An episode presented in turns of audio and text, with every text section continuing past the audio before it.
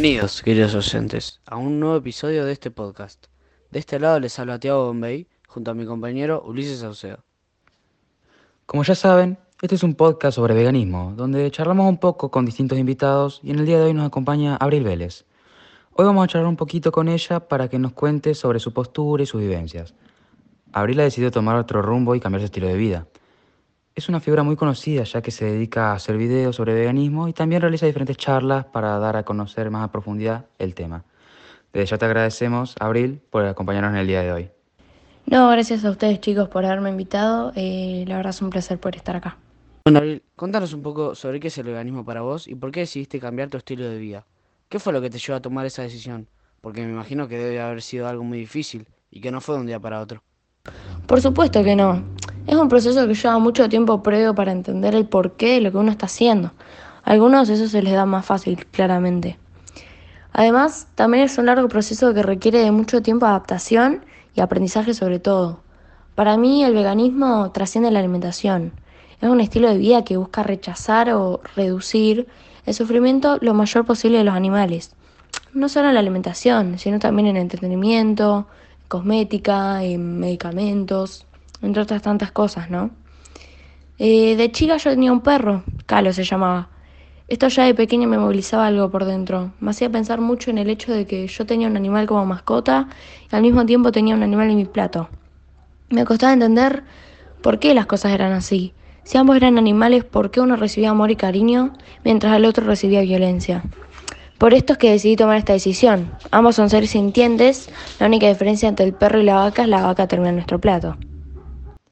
¿Y cómo fue tu proceso de adaptación? ¿Fue muy difícil? ¿Te costó mucho? ¿Alguien más te acompañó a lo largo de, esto, de este proceso? ¿O tuviste que aprender todo por tu cuenta? Y fue muy repentino. Tengo que admitir que al principio fue difícil y no sabía mucho del tema.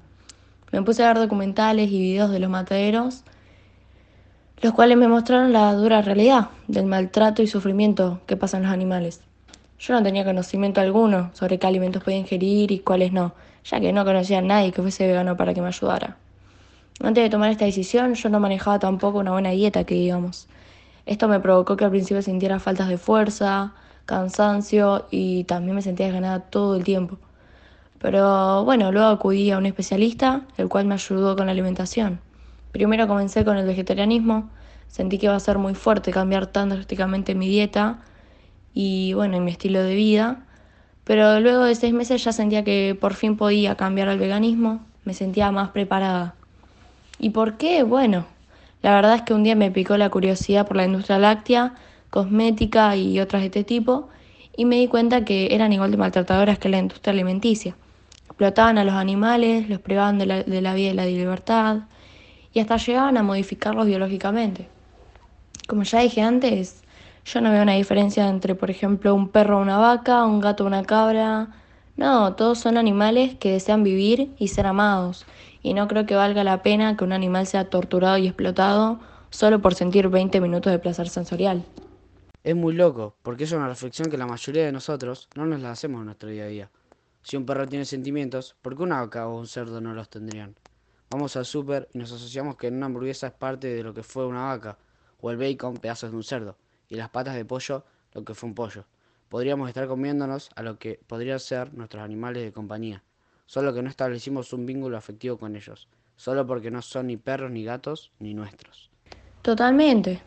De todas maneras, como vos comentás, no hacemos esa conexión. Entonces, ¿por qué no los seguiríamos comiendo? Si son parte de la pirámide alimentaria de toda la vida. Es natural. Bueno, déjame contarte que la manera en que esos animales son criados no tiene nada de natural. No es natural mantener a miles de animales hacinados en naves industriales, sin acceso al sol, a la tierra, al aire libre. Tampoco es natural mantener a las gallinas en espacios tan reducidos que no puedan ni siquiera extender las alas, ni hablar de volar, ni que les forcemos a poner 350 voz al año cuando solo pondrían 12. Nada tiene de natural que cada año se trituren vivos 240 millones de pollitos solo porque son machos y no van a poner huevos.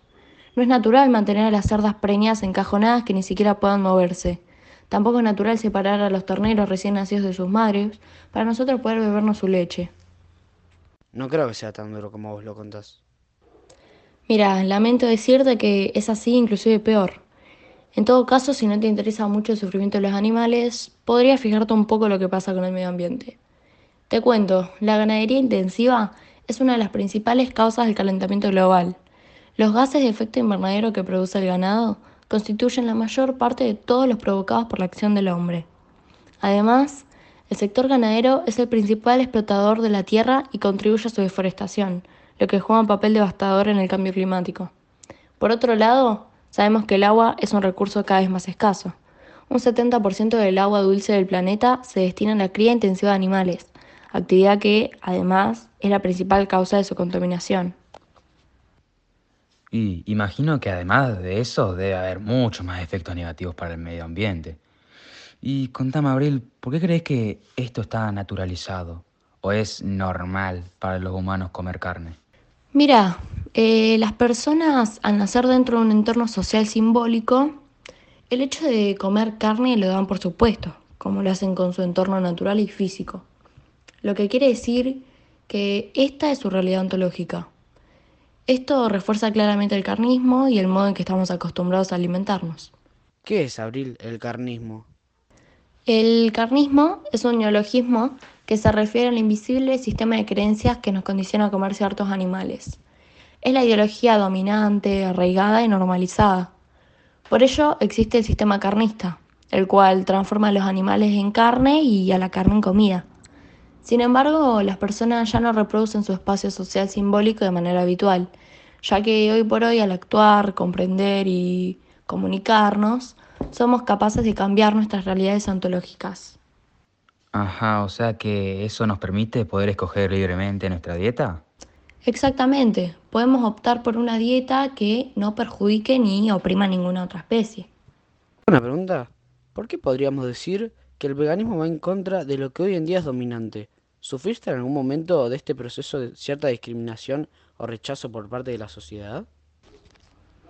Mira, por suerte a mí nunca me tocó vivir una situación así, pero es verdad que la sociedad todavía no acepta mucho este estilo de vida que es diferente al de la gran parte de la gente.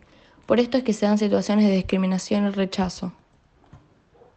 Bueno, para cerrar por hoy, nos parece que está muy bueno que hoy el veganismo se haya dado a conocer más ya que gracias a eso hay más concientización sobre el tema.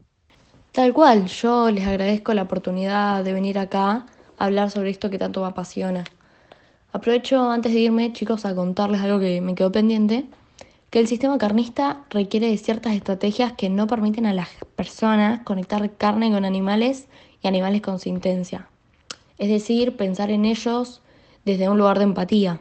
Por esto creo que es súper importante que nosotros tengamos la oportunidad de venir a distintos medios a hablar y expresar lo que sentimos, ya que creo que podemos llegar a transmitir eso a las personas y hacerlos conocer un poco más sobre lo que realmente hay detrás de todo lo que es el sistema carnista y eh, claramente a lo que apunta el veganismo. Creo que cuanto más informada esté la gente, más capaz será de generar una opinión propia sobre el tema y bueno, si deciden introducirse en esto, bienvenidos sean. Fue muy interesante todo lo que nos contaste y te agradecemos de todo corazón por haber venido. Fue un placer tenerte y sabes que sos bienvenida cuando desees volver. No, por favor, el placer fue mío, chicos. Gracias por invitarme. Esto fue todo por el episodio de hoy. Gracias a ustedes por estar del otro lado. Nos vemos en el próximo episodio de este podcast. Chau, chau.